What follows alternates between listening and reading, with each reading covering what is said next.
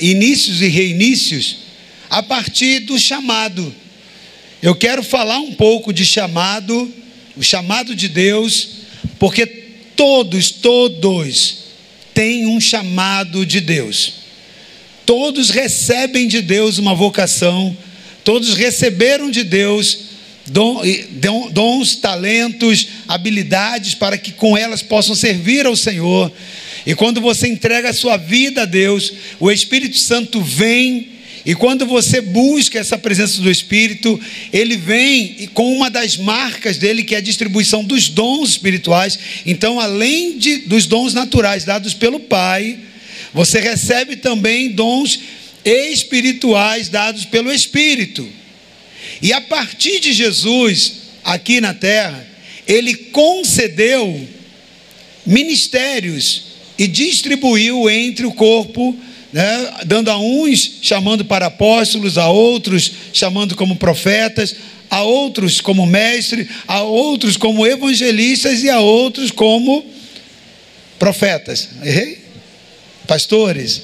Então nós temos os cinco ministérios trabalhando também dados por Jesus. Então note só, o Pai concede dons o Filho concede dons né, ministeriais e o Espírito Santo concede dons.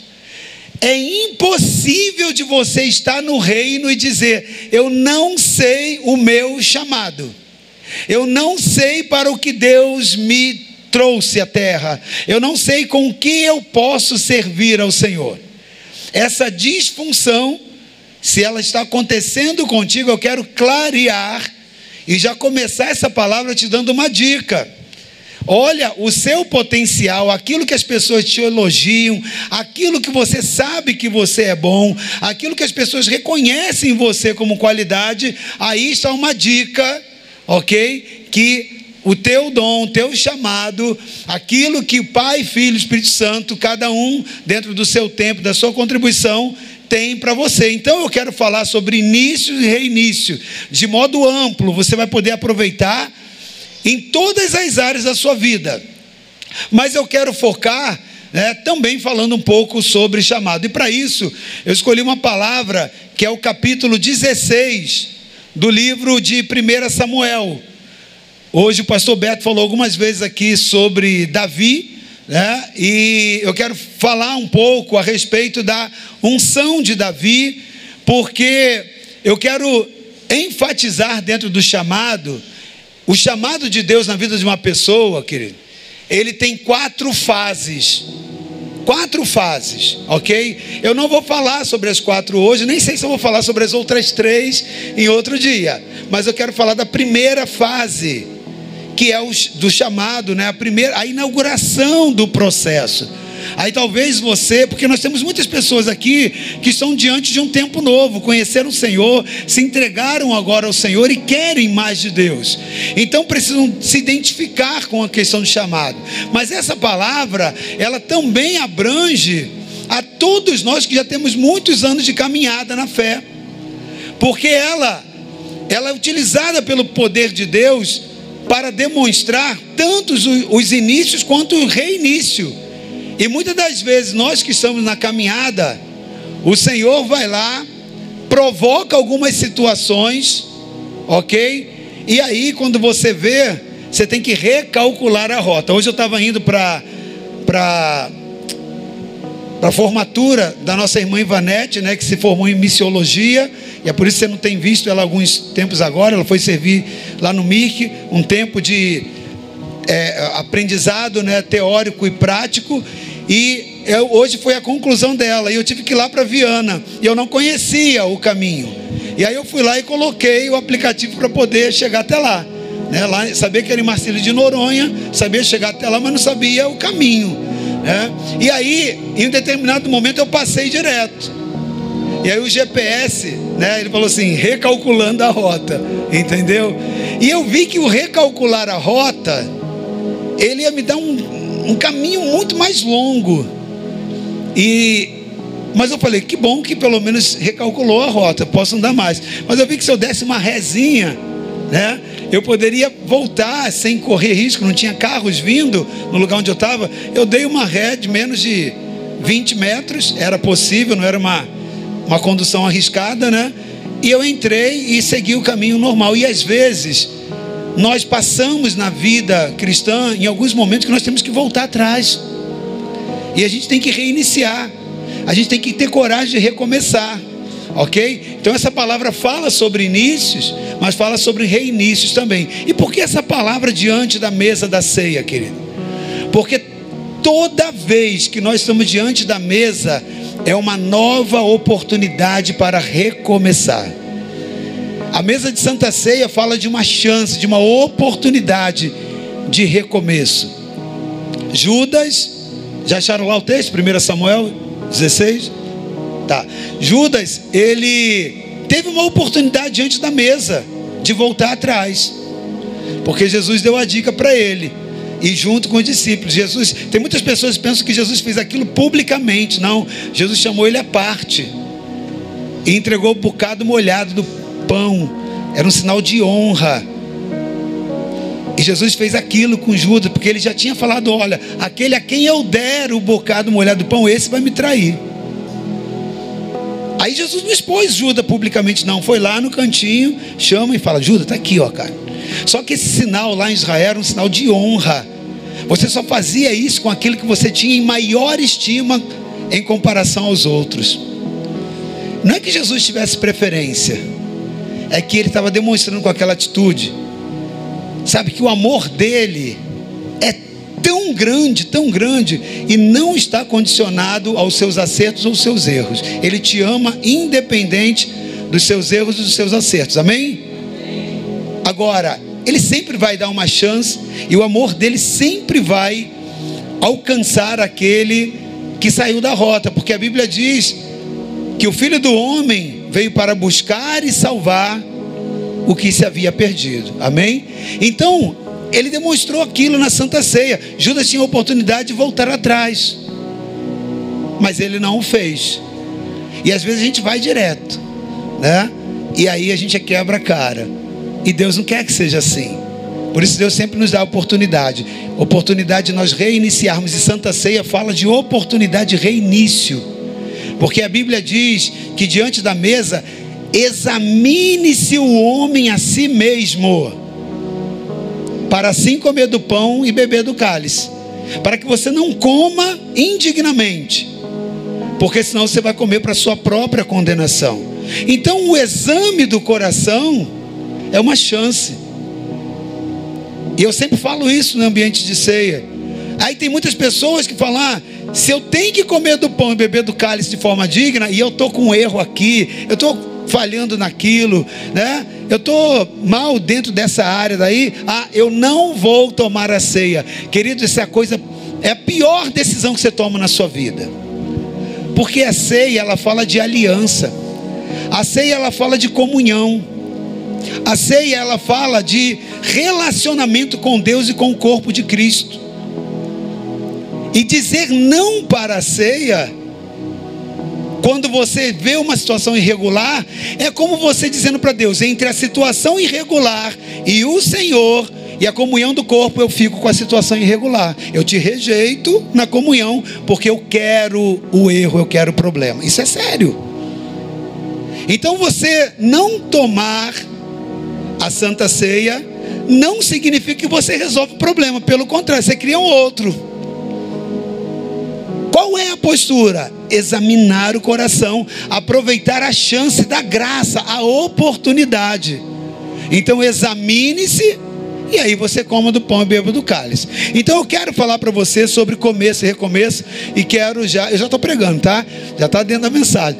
E eu quero falar para você tocando na vida de, de na vida de Davi como referência, tá bom? Porque ele dá muitas, dá muitas é, perspectivas, muitas percepções importantes que nós podemos aplicar na nossa vida. E eu quero que você receba uma palavra fácil nessa noite para você aplicar na sua vida. Sabe por quê, querido? Nós estamos chegando a 2023, 2024 e já está no apagar das luzes, é a última Santa Ceia desse ano. E talvez você está olhando algumas coisas que elas estão iguais desde o início do ano até hoje, não mudaram. Não mudaram. Eu não estou falando sobre, eu estou falando sobre coisas erradas. sobre coisas que você falou, não, a partir de 2022 para 2023 você falou, não, não vai ser mais assim. Agora mudou, agora vai ser diferente. Aí você está chegando no final do outro ano e algumas coisas são iguais. Né? E Deus não tem isso para você. Então nós vamos aprender um pouquinho algumas coisas sobre Davi, como eu falei, o processo de, é, de um chamado ele passa por quatro fases. Mas eu quero te falar da primeira, né? Dessa primeira fase do chamado, que eu tenho certeza que você tem muita coisa boa para aplicar na sua vida. Vamos ler então o texto? 1 Samuel 16, a partir do versículo 1. O Senhor disse a Samuel: Até quando você irá se entristecer por causa de Saul? Saul era o rei de Israel, amém? Nesse momento. Eu o rejeitei como rei. Olha o que Deus está dizendo, querido. Deus olhou para Samuel, o profeta, o representante dele aqui na terra, e disse: Por que você está com dó? Por que, você está com peninho? Por que, que você está triste? Por causa desse cara, desse cara que é o rei. Eu o rejeitei. Né? Eu o rejeitei como rei, rei de Israel. Encha um chifre com óleo e vá a Belém. Eu o enviarei a Jessé. Escolhi um de seus filhos para fazê-lo rei. O Senhor disse a Samuel: opa, vai lá, irmão. Versículo 2 aí, mesa. Vamos lá. Samuel, porém, disse: Como poderei ir? Saul saberá disso e me matará. O Senhor disse: Leve um novilho com você e diga que foi sacrificar ao Senhor. Pode seguir, querido. Convide Jessé para o sacrifício, e eu mostrarei a você o que fazer. Você irá ungir para mim aquele que eu indicar. Samuel fez o que o Senhor disse. Quando chegou a Belém, as autoridades da cidade foram encontrar-se com ele, tremendo de medo, e perguntaram: Tu vens em paz? Respondeu Samuel: Sim, eu venho em paz, eu vim sacrificar ao Senhor. Consagrem-se e venham ao sacrifício comigo. Então ele consagrou Jessé e os filhos dele e os convidou para o sacrifício. Quando chegaram, Samuel viu Eliabe e pensou: com certeza é esse o que o Senhor quer ungir. Eliabe era o filho mais velho de Jessé, tá ok? O Senhor, contudo, disse a Samuel: Não considere a sua aparência nem a sua altura, pois eu o rejeitei. O Senhor não vê como o homem, o homem vê a aparência, mas o Senhor vê o coração. Então Jessé chamou o outro, né, o próximo, Abinadab, e levou a Samuel. Ele, porém, disse: O Senhor também não escolheu esse. Em seguida, José, Jessé levou Samar a Samuel, mas esse disse: também não foi esse que o Senhor escolheu. Jessé levou a Samuel sete de seus filhos, mas Samuel lhe disse: O Senhor não escolheu nenhum deles. Então perguntou a Jessé: estes, este, estes são todos os filhos que você tem? Jessé respondeu: Ainda tenho caçula, mas ele está cuidando das ovelhas. Samuel disse: Traga-o aqui. Não nos assentaremos para comer enquanto ele não chegar. Jessé mandou chamá-lo e ele veio. Ele era ruivo, de belos olhos e boa aparência. Então o Senhor disse a Samuel: É esse Levante-se e unja-o. Samuel apanhou o chifre cheio de óleo e o ungiu na presença de seus irmãos. E a partir daquele dia, preste atenção, a partir daquele dia que ele foi ungido, o Espírito do Senhor apoderou-se de Davi. E Samuel voltou para Ramá. O espírito do Senhor se retirou de Saul, e um espírito maligno vindo da parte do Senhor o atormentava. Os oficiais de Saul lhe disseram: Há um espírito maligno mandado por Deus te atormentando. Que o nosso soberano mande esses seus servos procurar um homem que saiba tocar harpa. Quando o espírito maligno vindo da parte de Deus se apoderar de ti, o homem tocará harpa e tu te sentirás melhor. E Saul respondeu aos que o serviam: Encontre alguém que toque bem e tragam-no até aqui. Um dos oficiais respondeu: Conheço um filho de Jessé, de Belém, que sabe tocar harpa, é um guerreiro valente, sabe falar bem, tem boa aparência, e o Senhor está com ele. Que currículo, né? Então Saul mandou mensageiros a Jessé com a seguinte mensagem: Envie-me seu filho Davi, que cuida das ovelhas.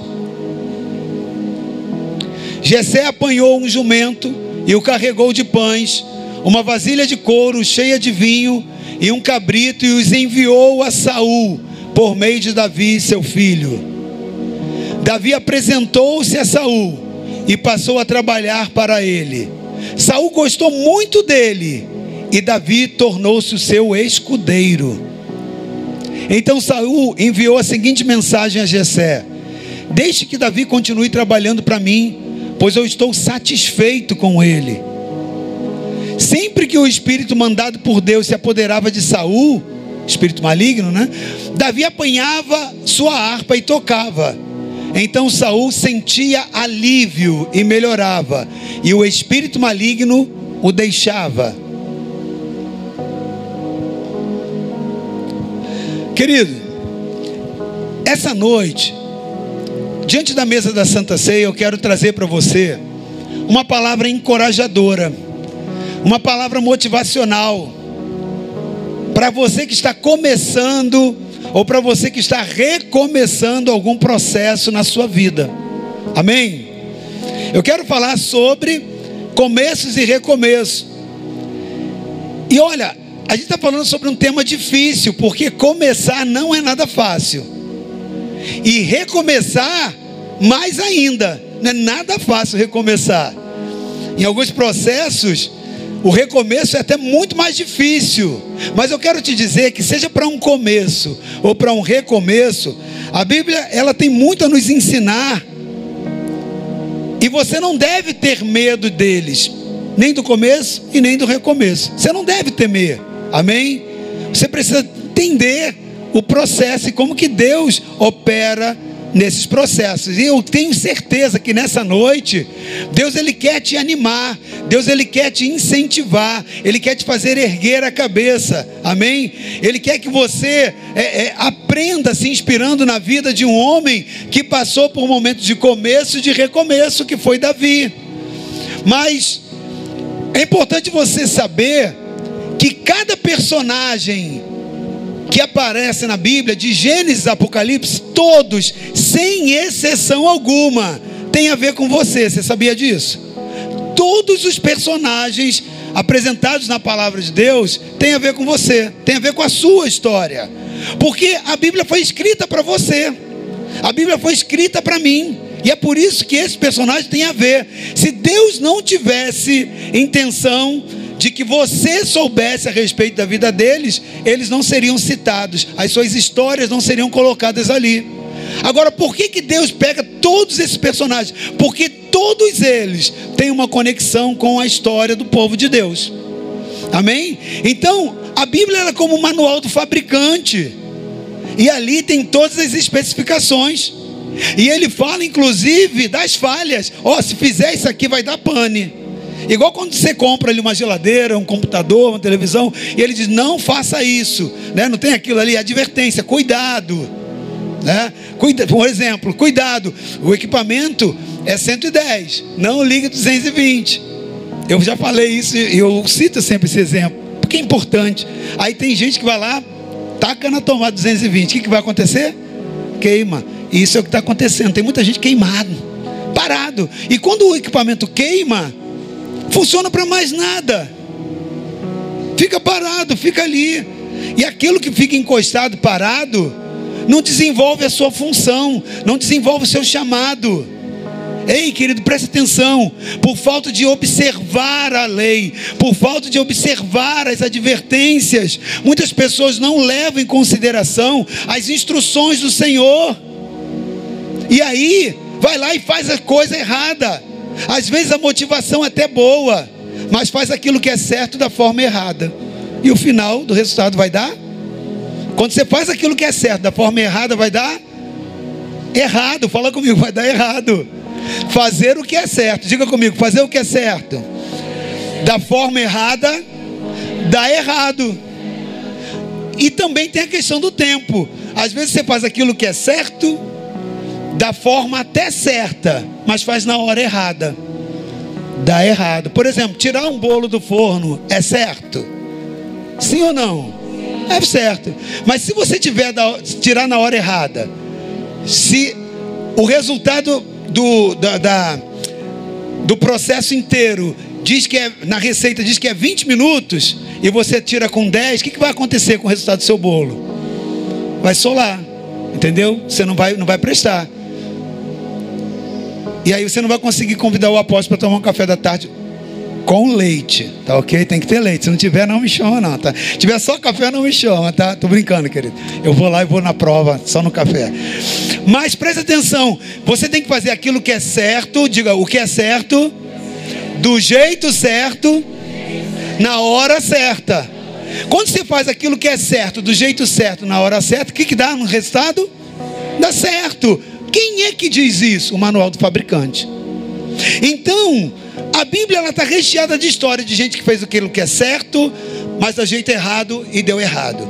Gente que fez aquilo que é certo, do jeito certo, mas na hora errada, o final deu errado. Mas a Bíblia também diz de gente que fez aquilo que é certo, do jeito certo e na hora certa e deu certo.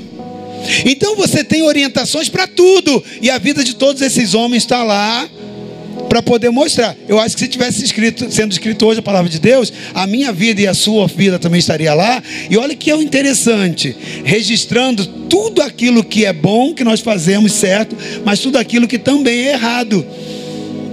Para que aqueles que olham a nossa vida possam aprender, né? Diz algumas pessoas aí uma frase bonita que diz: "Você é a Bíblia que as pessoas leem". Amém? Você acaba sendo livre que as pessoas leem. A sua vida vai comunicar uma história. Amém? Então, preste atenção. Cada pessoa, né, cada personagem que está relatado na palavra tem a ver com a sua e com a minha história. Tem a ver com a tua vida e com a minha vida, porque a Bíblia, ela é esse manual. Né? Ela, é uma, ela é um manual que tem resposta para cada fase da nossa vida. Querido, não importa a fase da vida que você esteja passando, a Bíblia tem resposta. A Bíblia tem solução, ela vai te indicar um caminho. Se você está na rota certinha, na hora certa, no GPS, lembra do meu exemplo anterior? Você vai chegar lá na hora certa, tudo normal. A Bíblia aponta esse caminho ela dá essa rota, né? De encurtar espaço, de você é, é, fugir, às vezes, aqueles lugares que não são legais e tal. Ou seja, tudo aquilo que é funcionalidade para que você vá bem. Lembra de Deuteronômio, capítulo 28, se atenta, pregado agora na quinta-feira pela pastora Gisele, né? Se atentamente se ouvir a voz de Deus, tendo cuidado em guardar tudo aquilo que eu tenho falado, todas essas bênçãos virão sobre ti e te alcançarão. Bendito serás na cidade, bendito serás no campo, bendito será o teu fruto, a tua amassadeira, bendito serás ao entrares, ao sair. Lembra disso? Amém? Esse é o desejo de Deus, querido. Que eu e você sejamos abençoados em tudo. Mas quando nós olhamos para a história da nossa vida e a gente vê que tem alguma coisa agarrada, travada, que não está dando certo, pode ter certeza a gente cometeu algum ato falho em contradição com aquilo que a Bíblia nos orienta a fazer o que é correto. Porque a promessa do Senhor está lá registrado na palavra né, o Pentateuco, nos cinco primeiros livros, ele demonstra já, já isso. Só ali já é o suficiente para você entender. Dentro de, da relação que Deus tem com o homem. Deus ele quer que nós possamos entender e nos entregar a Ele em submissão total. Mas submissão total, querido. O problema todo, que eu já preguei também a respeito disso, às vezes é quase total. Eu quase obedeci. E antes da gente entrar para falar da vida de Saul, eu quero falar um pouco desse quase, porque a Bíblia registrou na vida de Samuel, né, a partir do profeta Samuel, uma experiência com o rei antecessor a Davi, que foi Saul. O primeiro versículo do capítulo 16, coloca por favor a mesa. O primeiro capítulo, primeiro versículo do capítulo 16, antes de entrar na história é, de Davi que nós lemos, ele fala a respeito de Saul, o rei que estava antecedendo, dizendo que Deus tinha rejeitado a ele e que não adiantava o profeta Samuel. Samuel, só para você poder entender, querido, naquele momento Israel vivia um governo teocrático. O que, que é isso? Deus governava, Deus reinava. Então os profetas, elas, eles tinham uma posição de um alto nível espiritual para conduzir a, o povo. Então, Ainda que tivessem reis, esses reis, eles se curvavam em ouvir ao Senhor. Rei algum saía para a batalha sem antes consultar a Deus através dos profetas, porque o governo era teocrático. O, o rei era somente um representante aqui, mas ele se inclinava a ouvir ao Senhor, consultava os profetas. Isso era um governo teocrático, sensível à voz de Deus. Se Deus mandou aí, vamos. Se Deus mandou, nós paramos. Amém? Agora olha o que, Deus fala desse rei Saul. O Senhor disse a Samuel: Até quando você irá se entristecer por causa de Saul? Eu rejeitei como rei de Israel. Deus está dizendo: acabou. O, o, a, o ministério dele, o fluir, a sequência do ministério dele. E tem um porquê, querido. Tem um porquê. Então preste atenção. A gente precisa falar, antes de falar de Davi, falar de Samuel porque é, perdão, falar de Saul, antes de falar de Davi, falar de Saul, por quê? Porque nós temos um exemplo também de quem iniciou, mas se perdeu no longo do processo, no longo do caminho. E por isso ele foi rejeitado. Por isso ele foi rejeitado. Isso precisa nos ensinar.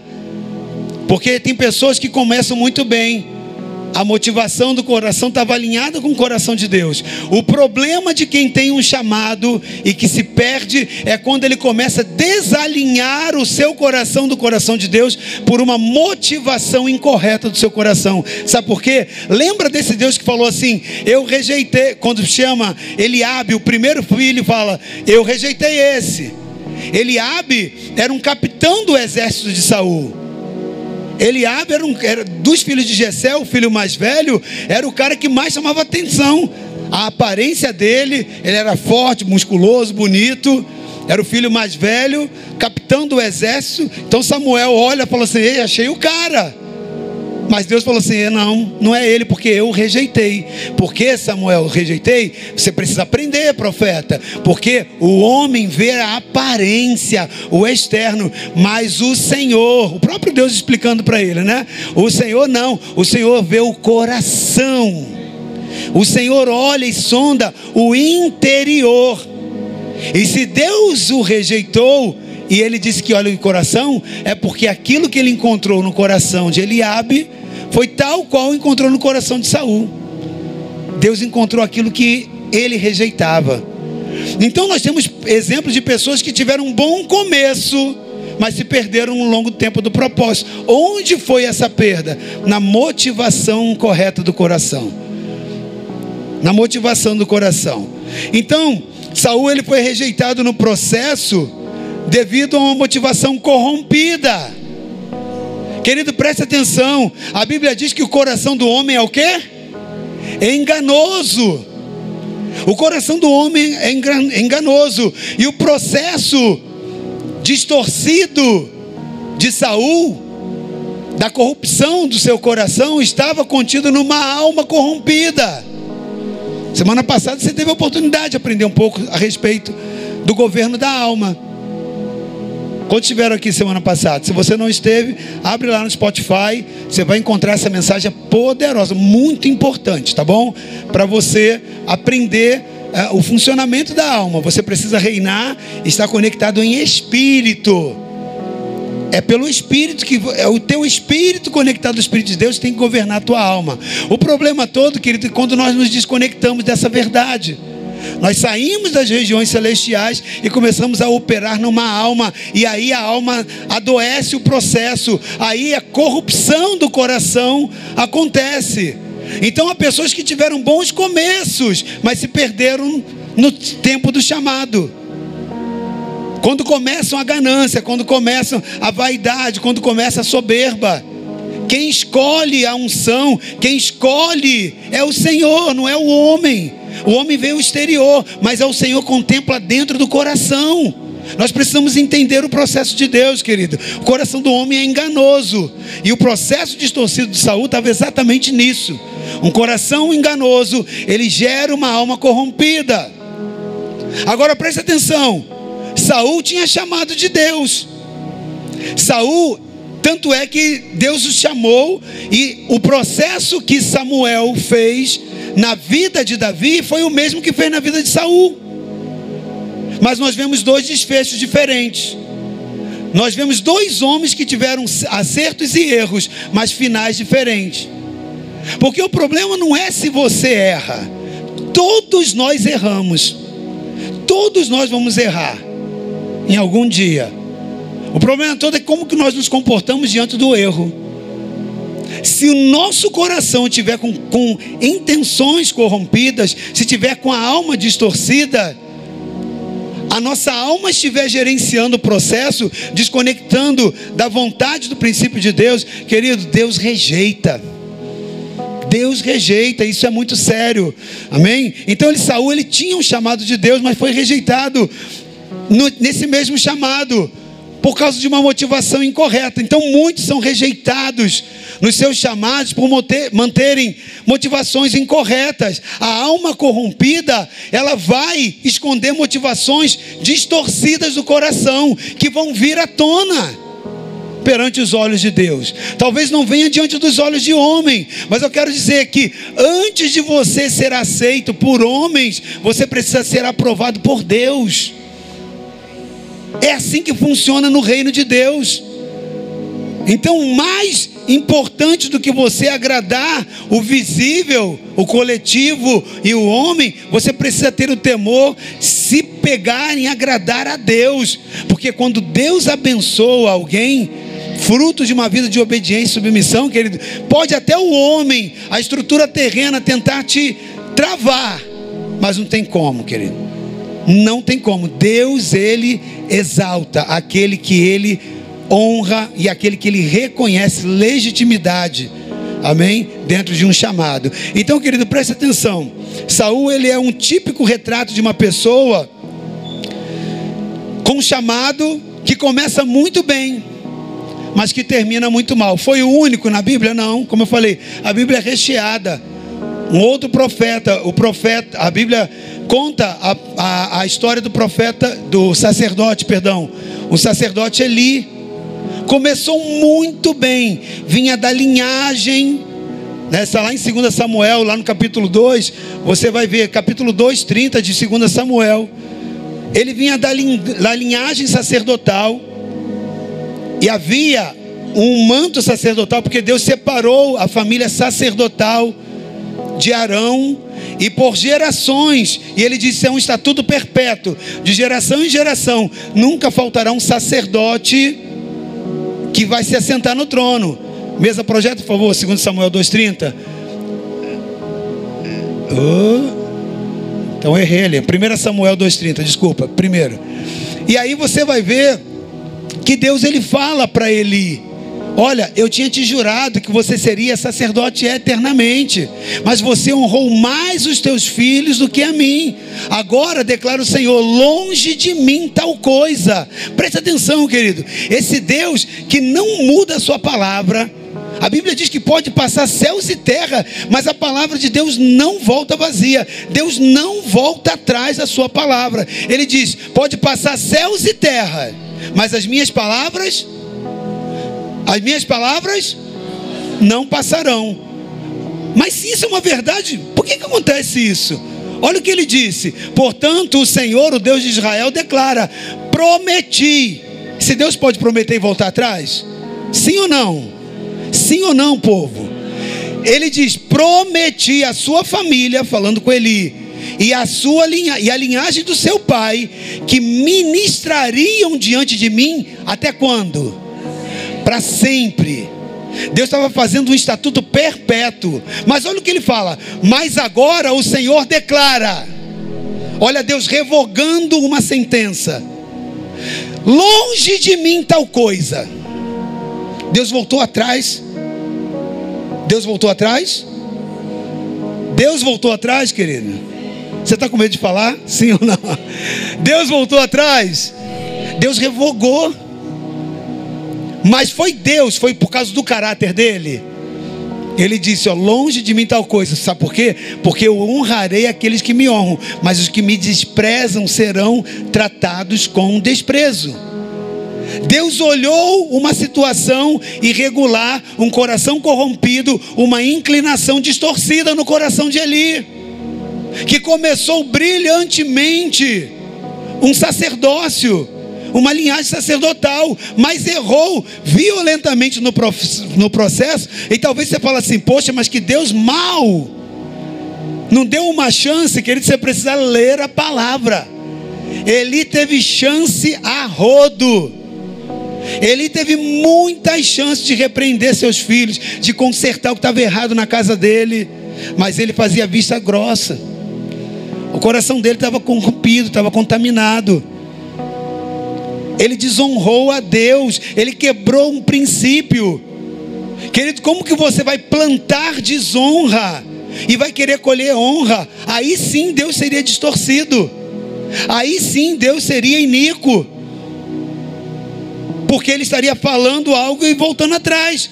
Deus ele rege todas as coisas na terra debaixo de princípios. Deus criou princípios, não são para nos punir, são para nos proteger. Mas quando nós quebramos, ou seja, pensamos que quebramos o princípio, quem sai quebrado somos nós, queridos. Então preste atenção. Deus ele não se deixa escarnecer. Tudo que o homem planta, isso ele colhe. Eli honrou mais os seus filhos, desonrando a Deus. Então o que, que ele, para Deus, ele honrou os seus filhos, mas desonrou a Deus. E honrou os seus filhos de uma forma distorcida. Porque ele, queridos, honrar é bíblico, amém? E honrar é certo, sim ou não? Mas ele, pode deixar o texto, ele fez aquilo que é certo do jeito errado porque ele honrou, dá lá o próprio Deus falando: Você honrou mais os seus filhos do que a mim. Então não adianta você fazer aquilo que é certo do jeito errado. Se tiver corrompido seu coração, o final vai dar errado. Então ele agora diz: Mas agora declara o Senhor, longe de mim tal coisa. Um homem que tinha uma promessa por estatuto perpétuo e não viveu a promessa. Talvez você tenha promessas no seu chamado, Talvez você tenha promessa na sua vida. Talvez você tenha promessa em muitas áreas que Deus tem trazido a você. Deus quer cumprir, mas Deus só pode cumprir se você o honrar nos princípios. Porque se você desonra Deus, Ele vai dizer: Cara, eu tinha um chamado para você, eu tenho uma honra para você, eu criei um futuro brilhante para você, mas você me desonrou. Seu coração foi corrompido, você foi rejeitado declara o Senhor, longe de mim tal coisa. Então há pessoas que se perdem como Saul, sim, há pessoas que se perdem como Saul. Então note só, querido, presta atenção. Saul esse é, é o típico retrato da pessoa chamada que começa bem, mas que termina mal, porque a corrupção do seu coração o levou ao declínio. Ao declínio. Mas a primeira fase do chamado de Saul não era assim não. Quando você lê a história de Saul, infelizmente o tempo não vai nos permitir, mas você vai ver que Saul recebeu o Espírito de Deus também. Davi foi cheio do Espírito, né? ele recebeu o Espírito Santo, não foi diferente. Deus não tratou melhor Saul, é, Davi do que Saul, não. O início do chamado foi igualzinho para os dois, salvo as suas peculiaridades das suas histórias, né? Mas e, e digo mais, Saul tinha até um coração um pouquinho mais é, é, aparentemente mais honroso do que do que Davi, porque quando Saul ele foi ungido, ele estava indo lá buscar as jumentas do seu pai, tentando agradar o seu pai. O cara que estava preocupado em honrar o pai. Aí você fala, nossa, que história bonita. Mas nem sempre naquilo que é visível, naquilo que é aos olhos da pessoa digno de aplauso, é, vai realmente revelar a verdadeira intenção do coração. Lá dentro do coração, ainda que tenha começado, começado muito bem, né, tinha uma corrupção. E é como uma sementezinha, ela fica guardada. Se você não arranca, no tempo certo ela vai germinar, querido. Então nós precisamos compreender como que o mundo espiritual se movimenta. A primeira fase do chamado de Saul, Saul recebeu o Espírito de Deus, ele teve o coração transformado, ele chegou até a profetizar com os profetas. Ele venceu muitas batalhas, mas com o tempo o coração dele começou a se corromper nas motivações. E isso o levou a deteriorar o seu chamado, tomando uma postura errada diante de Deus, que fez com que ele fosse rejeitado. Então, houveram muitas falhas na vida de Saul, assim como ele teve muitos acertos. Davi também teve muitas falhas e teve muitos acertos, querido. Mas a diferença, a diferença está na motivação do coração na motivação do coração. Agora, interessante a gente parar para analisar e pensar que quando Deus chamou Saul para reinar, Saul começou bem, mas essa corrupção do coração dele, né, você vai encontrar lá no capítulo 15, no capítulo anterior, é, isso evidenciado a partir do momento final que Deus fala: Não, agora eu rejeitei.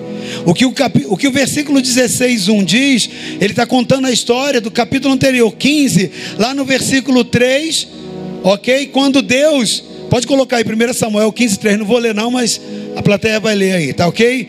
Deus dá uma ordem a Saul: Saul, você vai sair para lutar contra os Amalequitas. Saul já tinha mais ou menos 40 anos de reinado, um pouquinho menos, uns 38 anos de reinado. A, a linguagem né, popular de hoje dizia: ah, não está falando de um cara novato, o cara que já era macaco velho. Né? 38 anos fazendo alguma coisa era pra, tempo suficiente para aprender, né? E não errar com erros básicos. Mas Saul, Deus traz uma ordem através do profeta Samuel. Você vai pegar os amalequitas e vai matar todo mundo. Você não vai você vai riscar a memória de Amaleque. Você vai destruir totalmente, seja criança de peito, seja animais, gado, ovelha, tudo, tem que exterminar tudo, foi uma ordem de Deus. Mas quando você vai lá ver os versículos 15, eh, no capítulo 15, versículo 8 e 9, você vai ver que quando Saul sai, ele não obedece integralmente a Deus. Saul vai lá, pega a Agag, que era o rei dos Amalequitas, o poupa, manda construir uma torre e coloca Gag lá em cima, na vista de todo o povo, como um troféu. É tipo assim, ó, capturei. Imagina fazer uma torre, botar grade por tudo quanto é lado, mas deixar só o cara visível. Era um troféu estampado, né? Do triunfo, da vitória, o orgulho. Tá vendo? Eu fiz isso. Deus tinha falado, mate todos. Principalmente o, a, a, o cabeça lá, né? autoridade, mas ele poupou. E camuflado, e uma desculpa muito da fajuta, ele diz: não, lá no versículo 9: o melhor, o melhor do gado, o melhor do rebanho, as coisas mais é, bonitas e aparentes do, do, do, do rebanho, eu separei junto com os oficiais por quê? Porque nós queremos sacrificar a Deus. Que intenção boazinha do coração, né, querido? Como é bonzinho, né? Mas muitas, lembra que eu falei? Todos os personagens, todos, tem a ver com a nossa história, quer nos ensinar algo. E muitas das vezes, camuflado atrás de uma boa intenção, muitas das vezes camuflado diante daquilo que aos olhos dos outros é elogio e aplauso, é aparente, pode estar corrompido uma motivação incorreta do coração. Sabe qual é o problema disso? Diga para quem está à sua direita e à sua esquerda: Deus sonda. Esse é o problema. Porque do homem você pode esconder, mas de Deus não. E aí que acontece? Deus levanta o profeta e manda dizer: Cara, você é louco. Você acha que Deus tem tanto prazer em sacrifícios, mais prazer em sacrifícios de holocausto, de bois, boi bonito, né? Carneiro bonito, é, bezerros gordos. Você acha que Deus tem mais prazer nesse ritual do que em se obedeça a palavra dele? Profeta fala, cara, o obedecer para Deus é muito melhor do que o sacrificar muito melhor do que carneiros oferecidos, muito mais do que bois gordos, muito mais do que oferta de holocausto. O prazer de Deus não está isso. Ele tem muito mais prazer em que você o obedeça. E aí ele continua falando, olha, porque o pecado da obstinação, essa corrupção do coração, aos olhos de Deus, é como o pecado da feitiçaria. Querido, preste atenção. Nós estamos diante de uma mesa da Santa Ceia. E nós não podemos trazer feitiçarias para a mesa do altar. Nós não podemos ter é, motivações distorcidas dentro da nossa área de chamado de comportamento, achando que Deus não vai considerar isso. Por isso que Santa Ceia é a chance de nós examinarmos o nosso interior, sondarmos o nosso coração, mudarmos rota. Agora, nós nessa noite também podemos ver o estágio de alguém que foi aprovado, mesmo tendo falhas e erros. Quando nós falamos que vamos falar um pouco de Davi, querido, a gente não precisa ser muito sensível dentro dessa noite, porque todos nós aprendemos muitas coisas a respeito do rei Davi. Mas a Bíblia nunca omitiu as falhas de Davi. A, a Bíblia nunca ocultou. Deus não estava afim de te enganar e de botar um, a imagem de um super-herói, de um super-homem que é infalível. Deus ele não compactua com isso. Uma vez teve um amigo que falou para mim, pastor, ele é pastor, falou assim: rapaz, você é louco. Mais ou menos nessa. Foi diferente que ele falou, mas mais ou menos com essas palavras, tá? Para encurtar a conversa. Você sobe no púlpito, é porque ele me viu chegando no púlpito aqui e confessando alguns pecados diante da igreja, falando de erros que eu faço, falando de algumas coisas, algumas abobrinhas, como ser humano a gente faz, e reconhece e volta atrás. E eu nunca tive problema com isso, eu aprendi. E sabe quando eu aprendi isso? Quando eu vi que estava acontecendo algumas coisas na minha vida que estavam muito ruins, e que eu meio que ocultava em algumas situações. Porque eu ficava assim: o que, que o fulano vai pensar? O que, que tal fulano? O que, que essa ovelhinha vai achar?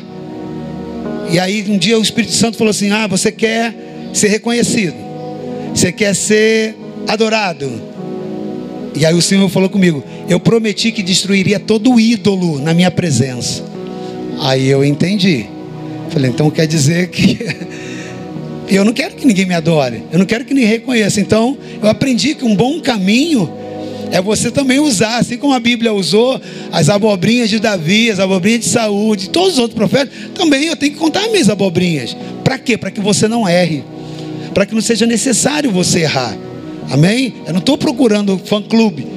Eu prefiro, né, muitas vezes, perder a pessoa pela, por não dissolver aquela imagem do ser perfeito, imutável Queridos, nós buscamos a perfeição, mas só existe um que é perfeito, a Bíblia diz: quem é? Jesus. Toda a perfeição, diz a palavra, ela vem do Pai das luzes. Então preste atenção, querido. Samuel, o profeta, ele pega um chifre com azeite, ele vai à casa de Jessé para ungir um dos seus filhos. E o azeite colocado na cabeça de uma pessoa é para indicar que ela estava, separa, estava sendo separada para uma missão especial. Eu quero dizer que Deus tem uma especial para a sua vida. Ele tem uma, uma missão especial. E Ele separou uma unção para a sua vida, eu tenho certeza disso.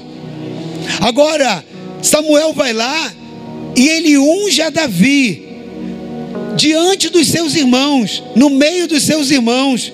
E a Bíblia diz que a partir daquele dia, o Espírito do Senhor veio sobre a vida do Davi. Preste atenção.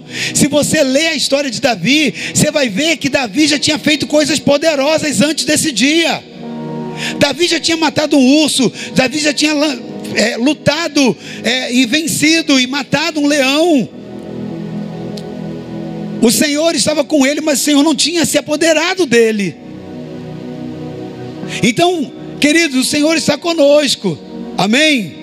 Mas existe um nível quando a unção vem, que ela nos faz transitar em territórios espirituais que antes não foram experimentados. E Davi vivenciou isso.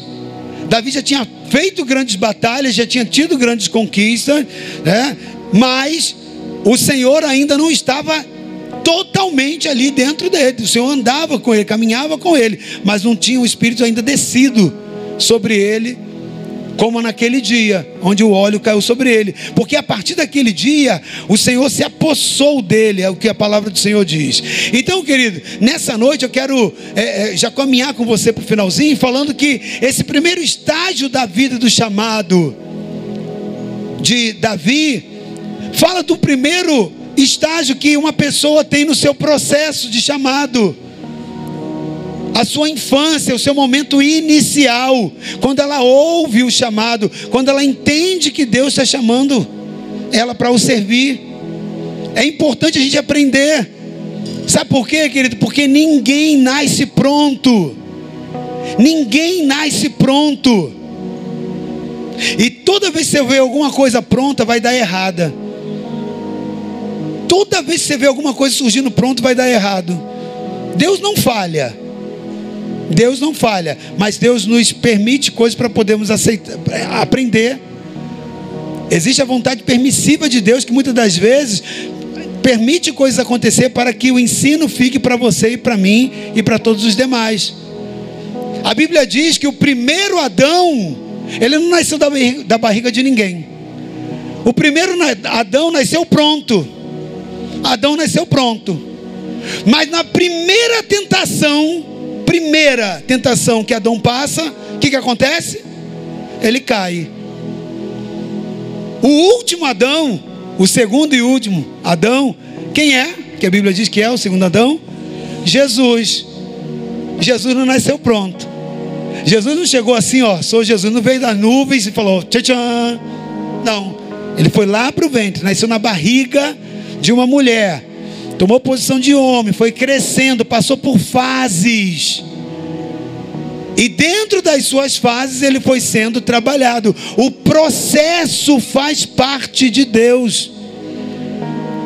Quando Deus faz a criação, querido, preste atenção. Toda a criação, toda a criação passou por um processo. Deus fez o mundo em seis dias e descansou no sétimo.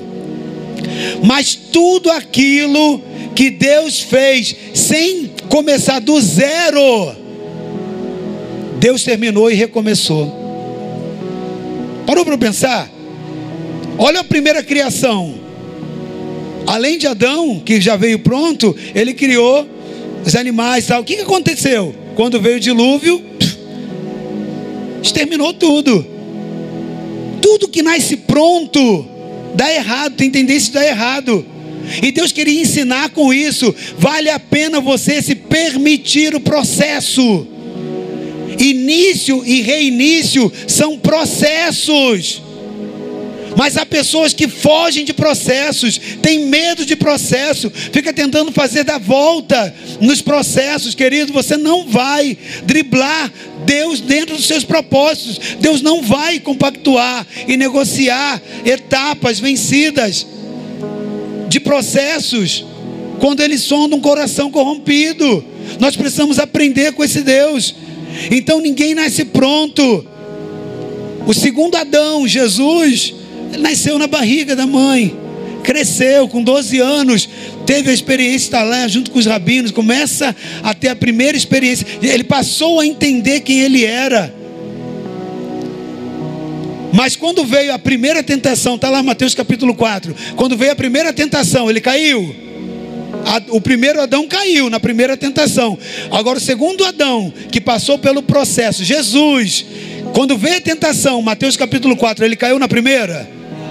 Aí veio a segunda tentação, ele caiu na segunda. Veio a terceira tentação, caiu na terceira. O persistente do maligno foi embora na terceira, não. Vai na quarta tentação. E aí, o, o na, na, a quarta era mais forte, né? Aí agora o último Adão vai lá e cai, é isso? Não. Aprendeu isso, querido? Então Deus, ele ama processo. Deus gosta de processo. Não tenha medo de passar num processo de Deus. Deus não quer exterminar você no processo, ele quer te melhorar. Amém? Então, querido Jesus, ele nasce no ventre, ele cresce, ele se desenvolve e ele vai sendo forjado nas adversidades. A vida de Jesus não foi nada fácil. Ele teve que ajudar seu pai na carpintaria. É, teve que lá, às vezes, ficar lixando. Imagina, o serviço de um carpinteiro não deve ser nada fácil. Carregando madeira, leva para cá, traz não sei o quê. Vai lá entregar na dona, na dona. Não posso falar nome aí, não, porque senão a pessoa pode pensar que é pejorativo. Vai lá na dona moça, entregar a cadeira. Não, porque lidar com gente é assim, gente. Lidar com gente não é fácil, não. Aí entrega lá a cadeira lá que o pai fez junto com ele. Não, essa cadeira daí não tá legal, não. Eu prefiro daquele jeito. Volta lá e faz de novo. Aí levava lá, ó, 0800 rejeitou. Tem que voltar aqui e mandou devolver a mercadoria. Era uma vida como a minha e a sua, querido. Você está achando que Jesus ele tinha um monte de anjos, é, ele passava lá, tinha um monte de anjos, corinho de anjos assim, ó, voando, flutuando na cabeça dele, dizendo glória, glória. Aleluia. Não era, querido, é uma vida como a minha e a sua. Jesus passou processos, né? Então ele foi forjado nas adversidades, mas quando veio a primeira, a segunda, a terceira tentação, ele não cedeu. Querido, tudo que é de Deus nasce pequeno para que vá crescendo na maturidade. Tudo que nasce pequeno e passa pelos processos é muito mais forte, é muito mais difícil de ser destruído. Entenda, meu amado, que Deus, Ele valoriza as coisas pequenas. Esse mesmo Deus diz: não despreze os primeiros começos. Queridos, a mesa de Santa Ceia é a oportunidade de recomeço. Amém? Davi, ele tem o seu chamado ainda sendo criança, bem cedo. Quando Davi foi chamado, ele era um adolescente. Ele era o irmão mais novo dos filhos de Jessé. Mas não pense que os processos na vida de Davi também foram fáceis, não foi nada fácil. Porque não foi mesmo. Davi, ele foi rejeitado pelos seus irmãos, ele foi esquecido pelo seu pai. O profeta, a mais alta patente espiritual, chega lá Cara, o Israel todo estava de olho naquilo. O que está acontecendo? A casa de Jessé foi escolhido. Imagina, senta-se todos, o cara vai sacrificar ali no terreno, lá na casa. E vai se assentar com uma família. Ele seleciona uma família. E bota todo mundo para sentar para comer. E o pai esquece do filho lá no curral, cuidando de vaca, vando de ovelha. Imagina o sentimento de Davi sabendo daquilo. Está todo mundo lá e eu estou aqui esquecido. Imagina como Davi se sentiu. Querido, como eu falei, tudo que a Bíblia, cada personagem que a Bíblia mostra tem a ver com a minha história, com a sua história. Às vezes nós passamos por isso. Aqueles que mais a gente esperava que nos reconhecessem, que nos desse chances iguais e tal, às vezes eles nos esquecem. O pai de Davi, querido, como que um pai pode se esquecer de um filho numa situação como essa? Mas a Bíblia diz: mesmo que o seu pai ou a sua mãe se esqueça de ti, eu jamais me esquecerei de ti. E Deus não se esqueceu de Davi. Porque vem Eliabe, não, não é esse. Vem o outro, vem o outro, vem, passa os sete. Dos outros filhos, ele pegou os sete cheios de qualificações. E a todos ele, Deus está dizendo: não é esse, eu o rejeitei. E já te cantei a pedra, profeta. Já te falei, Samuel. Você está olhando o exterior. Eu olho e som do interior, o coração. O que, que Deus vai olhar aqui? Nesse ambiente da Santa Ceia? É a camisa de marca que você veio? É a bela maquiagem que você produziu? É o carrão que você chegou e parou ali? O homem olha isso tudo. O homem vê a aparência e destaca, e seleciona, e trata pessoas diferentes por causa da aparência. Mas Deus não. Para mim não importa nada disso, nada que é externo. Eu não estou dizendo com isso que você não tem que se preocupar com a sua imagem, com a sua forma de ser. Sabe por quê? Porque Deus não olha o coração, mas o homem olha o coração. Estou falando isso para você não chegar, ah, então tá bom, vou chegar lá amanhã, vou fazer um processo seletivo, né? Vou lá todo esculhambado, você vai ficar fora, você vai perder a chance de ser admitido, porque o homem olha o exterior. Então você precisa também ter inteligência de saber lidar com a imagem exterior que você faz. Mas eu estou falando sobre a aprovação de Deus. Para a aprovação de Deus, o critério exterior não tem relevância. Não tem relevância. A não ser que ele externalize uma deturpação do interior. Aí sim tem relevância. Amado, preste atenção. Davi foi um adolescente rejeitado. E ser rejeitado na infância, na adolescência, tem um peso muito grande na formação de uma pessoa. Os maiores problemas que uma pessoa pode sofrer na rejeição, na fase adulta, não são os problemas que ela, as decepções e as lutas com outro adulto. É mais fácil na fase adulta você receber e conviver com a rejeição de um adulto. Mas aquilo que te fere na infância, Aquilo que te fere na adolescência, você carrega para a vida toda, inclusive na fase adulta. E se não for Deus intervindo para trazer cura interior e libertação, amarra a tua vida, estrangula teu potencial. Então, as maiores, agora, quando você já está adulto, está maduro, você leva aquela pancada, mas você recebe na fase adulta a rejeição de uma outra forma. Você sabe que você tem que levantar, você sabe que tem que sacudir mesmo, né? E partir para frente passa raiva, fica, fica bronqueado, mas você segue em frente. Você já aprendeu que onde tem ser humano tem distorções, tem decepção. Então, por mais que você se magoe, mas é até mais fácil de você saber lidar, até perdoar. Agora, aquilo que te fizeram na infância, e o que eu estou te dizendo é que Davi, na infância dele, foi rejeitado. Na adolescência dele foi desprezado. Nenhum dos irmãos estavam ali sentados. Falou: oh, cadê o Davizinho? Chama David aqui, ó. Cadê a cadeira dele? Não. Tá nem aí. Cada um buscando o seu pedaço, né? Cada um querendo, né? Oh, será que sou eu? Será que sou eu? Agora preste atenção, querido.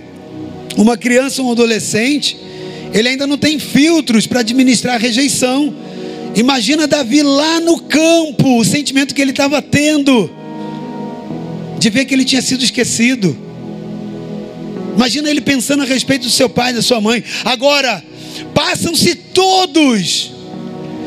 E ele diz: não é esse, não é esse, não é esse. Deus falava para o profeta, o profeta falava. Samuel dizia: não, não é esse.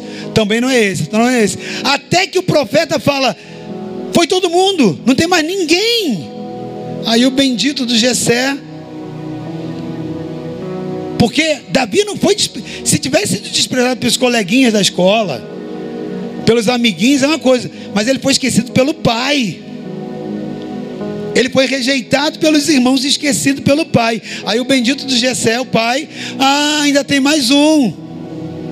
Preste atenção, um dos eventos mais importantes que aquela família já experimentou. Um dos maiores eventos sociais que aquela família estava experimentando, estava acontecendo para aquela família. O profeta Samuel, uma das figuras mais importantes, convida Jessé e toda a sua família para o sacrifício e o pai esquece do filho. Então, querido, Jessé convocou todos os filhos, menos aquele que ele esqueceu. Agora eu quero te lembrar um negócio. Quando você vai sair de casa com o seu carro, você esquece a chave do carro? Se você sabe que tem que dirigir? Sim ou não? Muito raro disso acontecer. Por quê? Porque você não esquece daquilo que é importante para você. Um evento está acontecendo. Porque se ele tivesse só esquecido, igual você esquece a chave do carro e fala, opa, vou voltar rapidinho lá, vou pegar a chave, é uma coisa. Mas o evento está acontecendo. Passa um filho, passa dois filhos, passa três filhos. Está todo mundo lá e o cara não está nem aí. A ponto do profeta chegar, cara, não tem mais ninguém. Que Deus está me dizendo que não é nenhum desses. Nenhum desses. Aí o Gessé fala, não, tem mais um, ele está lá cuidando, né? Tá lá no pasto, né? Cuidando das ovelhas. Imagina o sentimento daquele jovem no início de um processo. A gente está falando do início do chamado dele. Esse foi o início do chamado de Davi. Sabe? Eu estou querendo te mostrar que o início de chamado, nós passamos por fases difíceis, querido.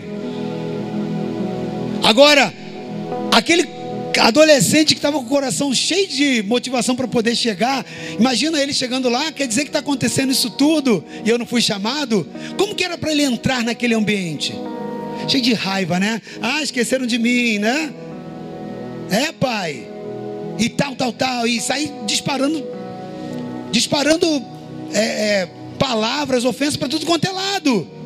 Porque a emoção de um adolescente é assim. Quem tem filho adolescente aqui sabe né? É uma emoção aflorada. Mas é isso que Davi faz. É dessa forma que Davi chega espagrejando, fala: Ah, esqueceram de mim, viu? Vocês são, ó, brincadeira, tudo fura-olho, falando para os irmãos, é isso? Não. Ele chega lá para o pai e fala: É, pai, você vai ver, viu? É assim que ele trata? Sim ou não? Ele chega, pois não, pai. Estava ferido? Estava ferido. Tinha sido esquecido? Sim. Notou que o negócio estava acontecendo, que ele tinha sido excluído? Sim. Mas ele não usou do argumento da ferida para justificar um, um, comportamento reprovável. Você está vendo o que, que diferencia aos olhos de Deus uma pessoa de outra? O que rejeitou, o que Deus rejeitou nos irmãos, Deus encontrou aprovação no coração dele. O que Deus rejeitou no coração de Saul, o rei antecessor, Deus agora manda Samuel falou: Samuel, é esse aí. Samuel pega o chifre, derrama, e a Bíblia diz que a partir daquele dia, o ministério do louvor pode vir, tá? A partir daquele dia, o Espírito do Senhor se apoderou da vida dele. Querido, preste atenção. As pessoas olham e falam muito sobre o grande rei Davi. Foi o rei mais poderoso de Israel. O rei que teve muitas batalhas e conquistas. Mas raramente eles param para falar do início tão difícil da vida de Davi. Sabe, Davi teve toda essa esse, esse, esse combo de conquista pelo qual ele é lembrado até hoje. Um homem segundo o coração de Deus, sim, mas o início dele não foi nada fácil. Mas o que, que ele optou?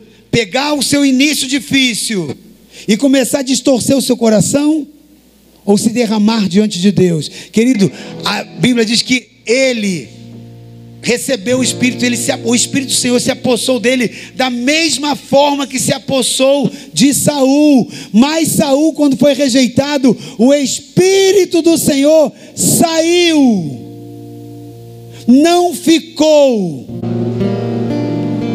O Espírito do Senhor não permaneceu em Saul. Preste atenção. Quando Saul foi rejeitado no seu chamado, na sua função, o Espírito do Senhor, a graça do Senhor, tudo saiu, foi removido. Agora, quando você olha a vida de Davi, quando você olha a vida de Davi, o mesmo processo que Deus tinha feito, o Espírito do Senhor veio sobre Saul, veio também sobre a vida de Davi. Davi entende que a presença do Espírito Santo era a coisa mais importante que ele poderia ter. Até diante dos erros dele, a preocupação dele não estava na consequência. A preocupação de Davi estava em preservar o Senhor. Davi foi um homem falho, mas ele reconheceu que o maior tesouro dele não estava nos palácios, como rei. Não estava nas riquezas, não estava na prata, não estava no ouro, mas estava no espírito que ele tinha recebido de Deus. E quando você vê o Salmo 51, querido, a mesa projeta para mim, Salmo 51, esqueci qual é o versículo, eu acho que também nem anotei aqui. Mas Salmo 51.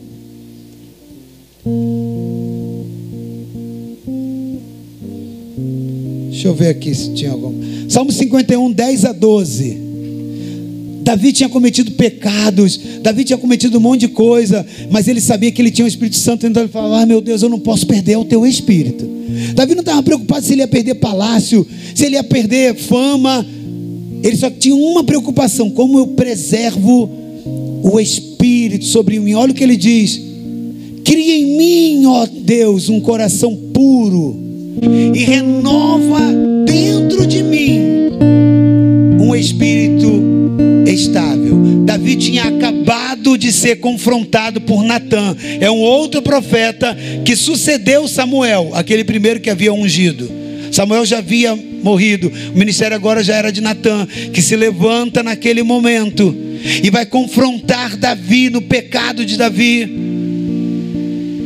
E aí Davi quando ele vê que ele estava debaixo de uma ameaça de Deus, mas não era uma ameaça de destituí-lo do trono, não era uma ameaça de tirar dele privilégios, não era uma ameaça contra o reino, a preocupação dele não estava nisso, a preocupação dele está nesses três versículos. Não expulses da tua não me expulses da tua presença, nem tires de mim nem tires de mim o teu Espírito Santo. Devolva-me a alegria da tua salvação e sustenta-me com um espírito pronto a obedecer. Aquele homem estava fazendo exatamente isso. Ele estava no momento da aliança com Deus. Falou: Deus, entre o pecado, entre o erro que eu cometi, e a tua presença, o teu espírito, eu abandono o erro. Cria em mim, primeiro versículo, volta lá tudo de novo. Versículo 10: Cria em mim, Senhor, cria em mim um coração puro. Essa foi a resposta da aliança dele. Não estou preocupado com tesouro, não estou preocupado com o palácio. O Senhor vai me tirar a fama. Eu não estou preocupado disso. Só quero uma coisa: cria um coração puro. Renova em mim um espírito estável. Ou seja, o meu coração distorceu, mas eu quero voltar. Eu quero pegar a rota e voltar agora à origem de um coração puro, sensível diante de ti. Versículo 11, eu estou repetindo porque você precisa nessa ceia ter esse coração, querido. Não me expulse da tua presença. Querido, não saia da presença do Senhor optando por continuar no pecado. Santa Ceia é o momento de você fazer isso. Senhor, na tua presença, não, não retire de mim o teu espírito. Nem me tire da sua presença. Fique de pé, versículo 13. A diaconia pode vir pegar os elementos. Devolva-me a alegria da tua salvação.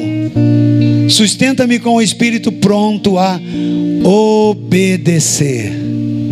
Obedecer. Foi o que Deus confrontou em Saul. Saul estava mais interessado na pompa, na imagem. Ele não estava preocupado em obedecer. Sabe por quê? Porque quando você distorce a motivação do coração, você começa a corromper a origem. Obrigado. Obedecer.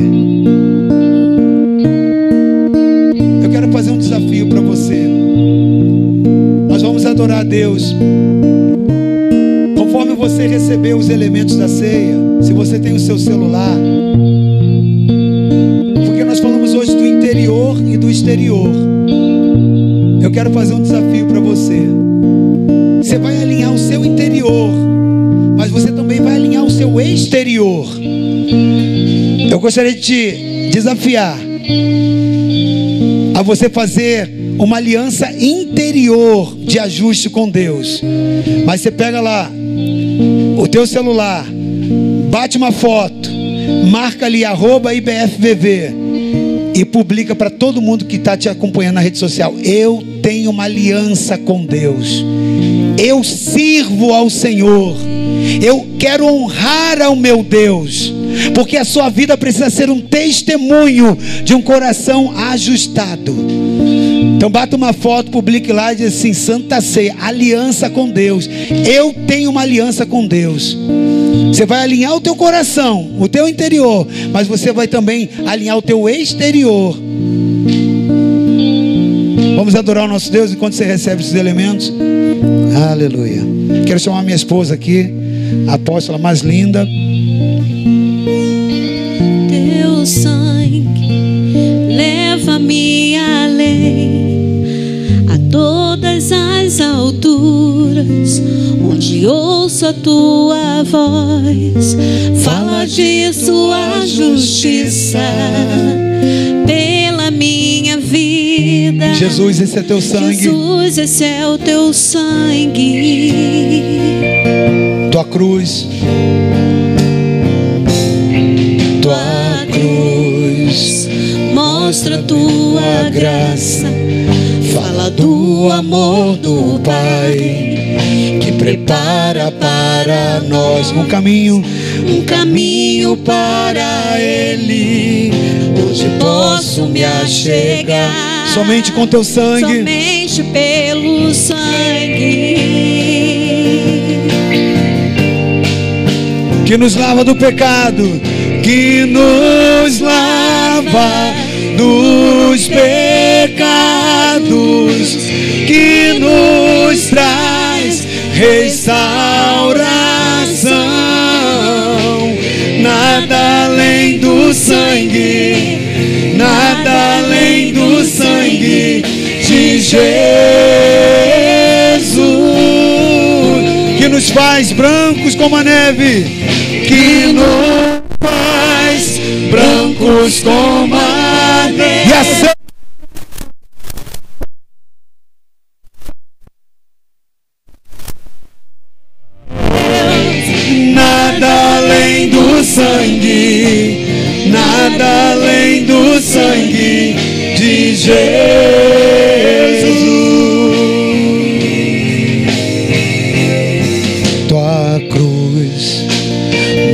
Mostra a tua graça, fala do amor do Pai que prepara para nós. Prepara Jesus prepara nessa noite uma mesa.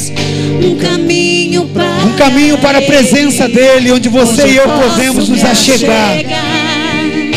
Somente pelo sangue. Se você pode, levante suas mãos, uma delas pelo menos aos céus, e declara: Ele nos faz dos pecados.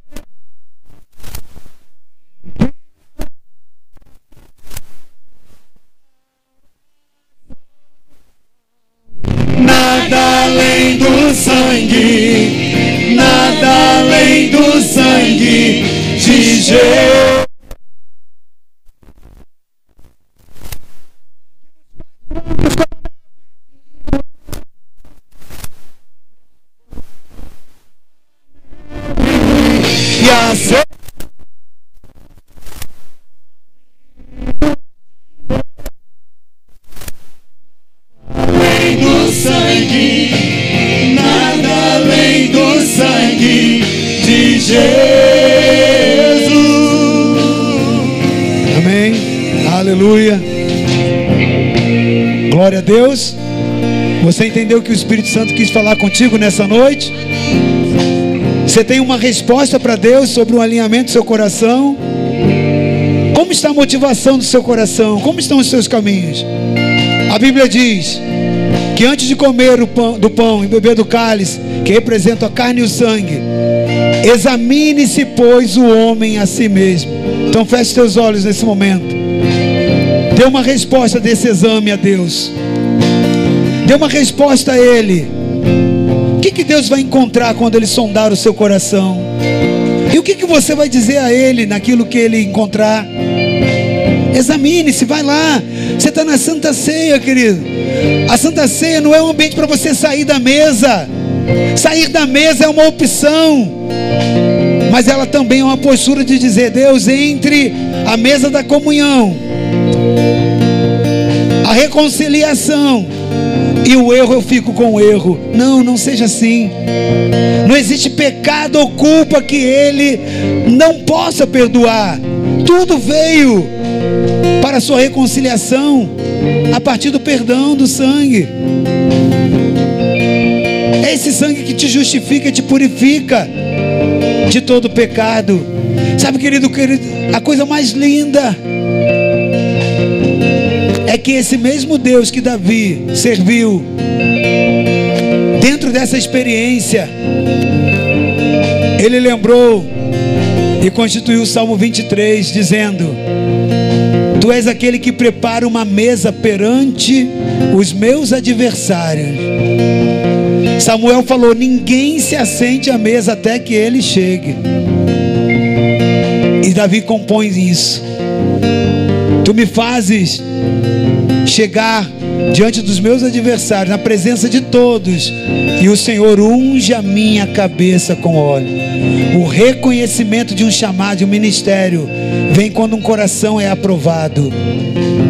Examine a sua vida, querido. Alinhe a sua vida diante do Senhor. Eu gostaria que você levantasse os dois elementos. A apóstola vai orar consagrando. Nós não cremos na transubstanciação. Eita, travou a língua.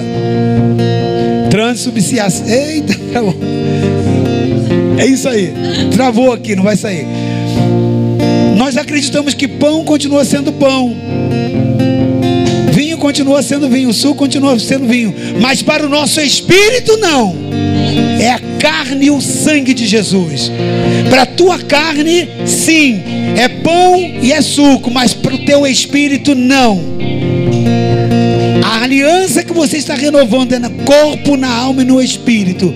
Para nosso espírito, essa é a carne e o sangue de Jesus. E ele diz: Quem comer da minha carne e beber do meu sangue, esse tem vida eterna. Então levante os dois elementos: um que representa a nossa relação com Deus, e outro que representa o corpo, a nossa relação com os nossos próximos. Vamos alinhar os nossos corações com o Senhor e consagrado vamos comer e beber do pão e do cálice. Amém, Pai, no nome de Jesus. Nessa noite nós queremos, Senhor, iniciar nossa santa ceia, confessando os nossos pecados ao Senhor. Pai, nós queremos nos arrepender, Deus, de tudo aquilo que tem nos afastado de Ti. Pai, todas as vezes, Senhor, que nós transgredimos as Tuas leis, nós queremos nessa noite pedir perdão dos nossos pecados, Pai. Deus, que nós possamos escolher a santificação, que nós possamos escolher caminhar contigo, Pai. Que o nosso coração possa ser ensinável, para que o Senhor possa nos achar, Pai. Que o nosso espírito, Senhor, possa se unir ao teu espírito, Pai, para que nós possamos ter comunhão todos os dias com o Senhor. Pai, através dessa ceia, Pai, nós queremos nessa noite renovar a nossa aliança com o Senhor. Pai, nessa noite nós queremos agradecer ao Senhor, porque o Senhor deste Jesus para morrer na cruz por nós. Mas hoje nós possamos, podemos celebrar ao Senhor, nós podemos celebrar a a, como família, porque o Senhor ressuscitou, Pai. Deus, e nessa noite nós celebramos a Ti, Deus, em comunhão, como igreja, Senhor, te pedindo, Espírito Santo de Deus, que a nossa aliança seja renovada contigo. Nos ensina, Pai, a cada dia agradar ao Senhor. Pai, nos ensina, Senhor, a cumprir os nossos propósitos propósito aqui na terra, que nós não venhamos do perder de Ti, Senhor, mas que nós possamos estar alinhados com o Teu Espírito, para que nós possamos, Senhor, estar alinhado com aquilo que o Senhor tem sobre as nossas vidas. Por isso, nessa noite, Pai, nós ceiamos em família, nós renovamos a nossa aliança com o Senhor. Pai, nós bebemos, Senhor, do Teu sangue e nós comemos do Teu corpo, Pai, porque nós cremos em quem Tu és, quem o Senhor representa nas nossas vidas. Por isso, Deus, em amor, nós ceiamos, Senhor, ao Teu nome nessa noite, Pai, e renovamos a nossa aliança com o Teu Espírito, no nome de Jesus. Amém. Amém. Em memória do Senhor, coma do pão e beba do cálice. Amém. Renovando a sua aliança com o Pai, Filho e o Espírito Santo e com o corpo de Cristo.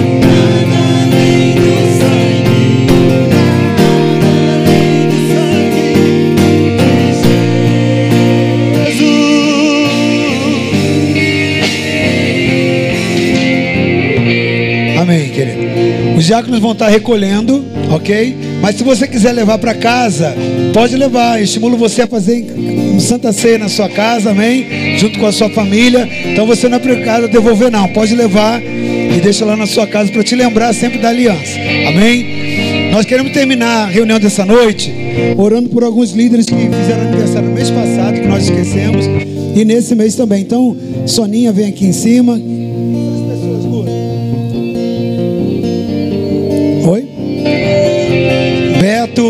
Pastor Beto, Soninha, Edilaine, amém?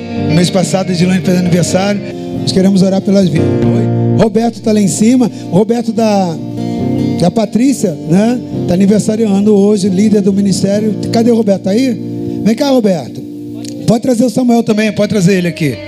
Amém? Está trabalhando ele aí, está junto com Samuel.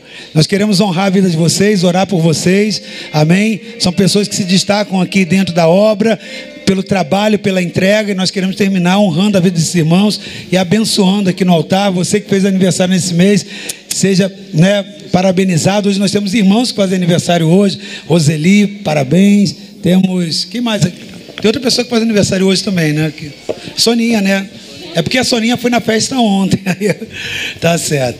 Amém. Queremos abençoar a vida de vocês e, com todo o coração, agradecer pelo empenho, pela dedicação que vocês têm tido no reino, amém? Aprendemos muito com a vida e a entrega de vocês e que vocês sejam abençoados no nome de Jesus. Pai, eu quero te pedir a cobertura do teu sangue na vida, Pai, desses irmãos que têm te servido, têm, Pai, se dedicado na tua obra. Peço a cobertura do teu sangue, prolongue os anos de vida deles, Pai, com muita qualidade sobre essa terra. Abençoe e seja, Pai, não somente, ó Pai, com eles e as suas famílias, suas casas, posses, mas, Senhor, Senhor amado, que eles tenham um futuro brilhante na tua presença e que, Pai, cada dia mais, ó Deus, as tuas bênçãos possam redundar, Pai, em grandes conquistas e grandes vitórias sobre a vida dos teus filhos, no nome de Jesus. Amém. Deus os abençoe, querido. Amém. Vem cá, pastor Beto. Encerrar com a bênção apostólica. Amém. Aqueles que nos visitam hoje, muito obrigado. Obrigado por terem escolhido, amém, esse lugar para adorar a Deus. E se você não conosco, e se você não tem uma casa espiritual, faça desse lugar o seu teto, a sua casa espiritual. E domingo que vem nós estaremos aqui na parte da manhã é, celebrando batismo, ok? 10 horas da manhã lá na Praia das Castanheiras.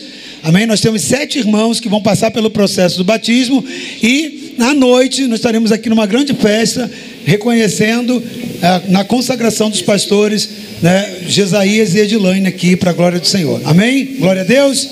Deus te abençoe, querido. Beijo no coração. E amanhã, todos aqueles que vão se batizar, sete e meia da noite aqui comigo, nós temos uma aula específica do batismo. Amém? Deus abençoe. Amém querido. Então estenda suas mãos como que recebendo algo do Senhor. Amém? Que o amor de Deus, o nosso Pai, o Eterno de Israel, que a graça de Yeshua Hamashia, nosso Messias e Salvador, e as consolações do Santo Espírito sejam sobre a sua vida e sobre a sua casa, sobre tudo que você colocar as suas mãos, hoje e para todo sempre. Amém, amém, amém. Vai na paz que o Senhor te abençoe.